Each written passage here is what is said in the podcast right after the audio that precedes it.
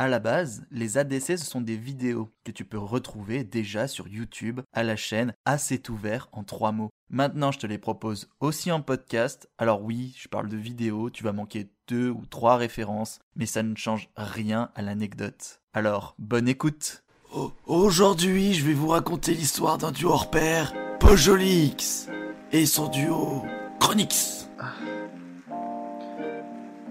Des mots de tête comme ça et des rêves bizarres. Aujourd'hui, on se retrouve pour ce quatrième épisode destiné au défi stop.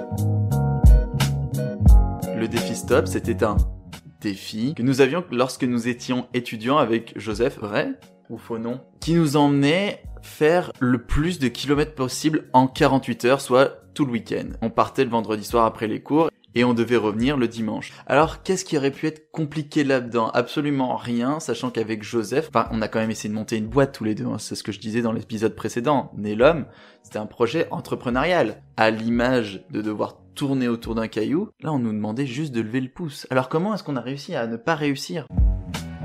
Alors comment on a échoué à faire quand même quelques kilomètres. Enfin, on en a fait, certes, mais c'était laborieux. C'est vrai ça, comment? Tout d'abord parce qu'on avait deux handicaps. Le premier, d'être super mal organisé et d'être parti une heure ou deux après le départ. Alors euh, là, on est déjà au moins Luxem- au Luxembourg. Luxembourg, Luxembourg, Luxembourg. Alors là, on a panneau deux Luxembourg. heures, En deux heures, on est au En Luxembourg. deux heures. Euh, a- oh, oh, merde, oh merde, merde. oh merde, oh il y a des montagnes au Luxembourg, oh merde, il y a eux. Oh il y a Polytech au Luxembourg. Ah bon? On n'était pas forcément dans, on y allait vraiment chill. Deuxième handicap. Ouais, on était costumés. C'est surtout ça en fait, on était costumés en quelque et Chronix. Vous connaissez pas Bojolix?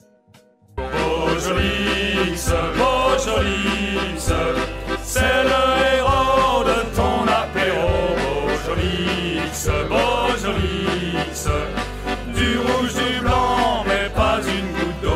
Munich ne devait pas être un problème à faire en 48 heures, ça se faisait. Enfin, il y en a qui le font en moins. C'était un peu loin, mais je veux dire, les records qu'on a eu dans cette challenge-là, c'était des Annecy-Barcelone, des Montpellier-Pays-Bas. Punaise. Ça nous semblait faisable. Sauf que, de base, la première voiture qu'on prend, et on se dit, enfin, il faut prendre une voiture, on va vers Lyon.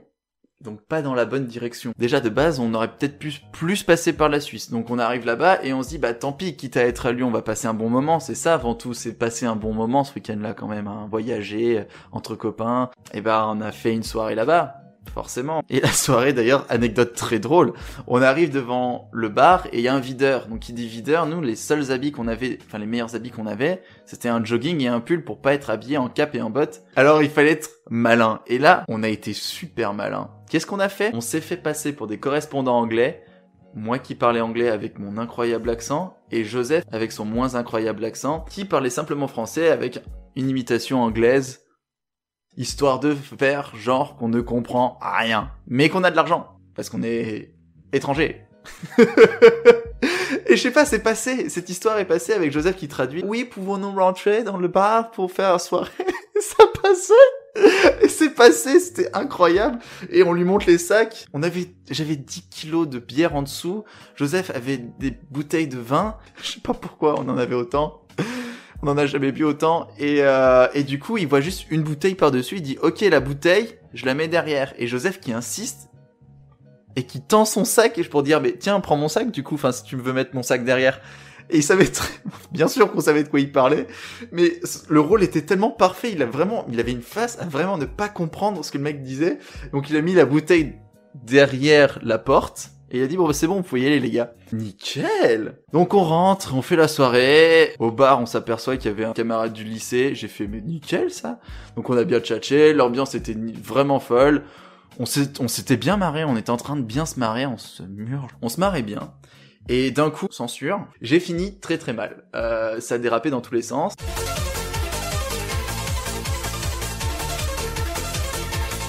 Et pour la faire courte, je me suis fait virer. Et l'anecdote marrante un peu de ça, c'est que bah du coup à ce moment-là je parlais français face au videur. Je dis bonjour, bah, je peux reprendre la bouteille qui est derrière du coup. On t'a pris pour un con, mais bon tant qu'à faire, qui tente rien à rien. Donc en plus j'ai récupéré cette bouteille là. Il me semble que Joseph se fait virer, mais genre bien plus tard. Et comme personne pouvait nous héberger cette soirée-là, on a dormi sous un pont C'est la seule fois de ma vie avec Joseph, ou enfin même de ma vie tout court, où j'ai dormi sous un pont. Le matin, on se réveille, donc vous imaginez pas frais, donc il... troisième handicap. Il fallait qu'on avance, donc on essaye de se rendre euh, à l'évidence qu'on est à Lyon, qu'on n'arriverait pas à aller à Munich, donc on irait se faire une choucroute à Strasbourg.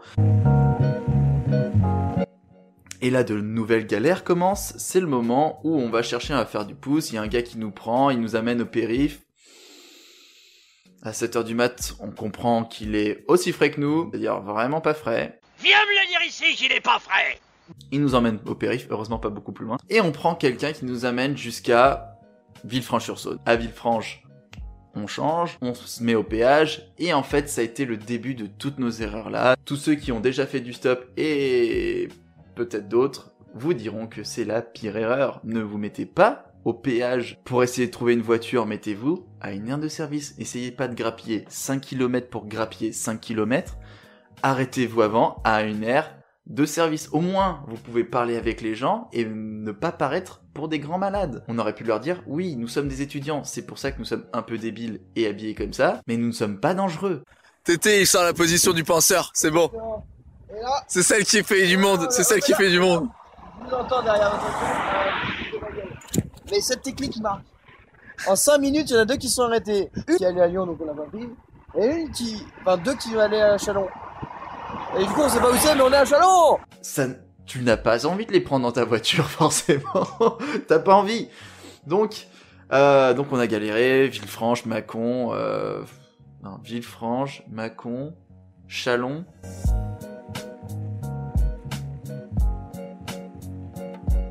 Et Dijon, on s'est dit, allez, on se fait un arrêt. On n'était même pas dans la ville, on était à l'extérieur de la ville, on s'est posé dans un parc, on a mangé un peu. À ce moment-là, on a fait les comptes. Et les comptes n'étaient pas bons. On s'est dit, c'est le moment de rentrer. Tant pis, on lâche l'affaire. On aura fait Annecy, Dijon. On était au bout de nos vies.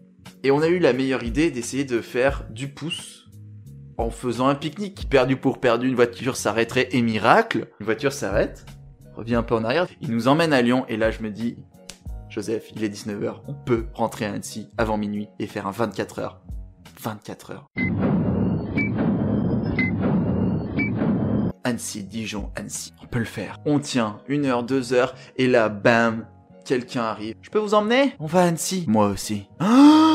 Et là, on avait enfin notre transport jusqu'à Annecy. Et enfin, on était là, au chaud chez moi, douche, lit, colanta. On a bien dormi. Et c'était quand même une belle aventure. Et pour la prochaine vidéo, on sort un peu de ces souvenirs d'études et on va aller bien plus en arrière, 12 ans en arrière. Dans l'ADC3, j'avais une chemise rouge. Cette chemise rouge, elle a une histoire. Cette histoire, elle est vraiment mignonne, je vous l'assure. Alors pour ne pas la manquer, abonnez-vous sur la chaîne YouTube et le Facebook assez ouvert. N'hésitez pas à partager aussi maintenant si ça commence à vous plaire comme concept, si vous voulez que je continue à en faire. Et vous pouvez aussi me suivre sur Instagram à Acouvert. N'oublie pas le H. À très vite.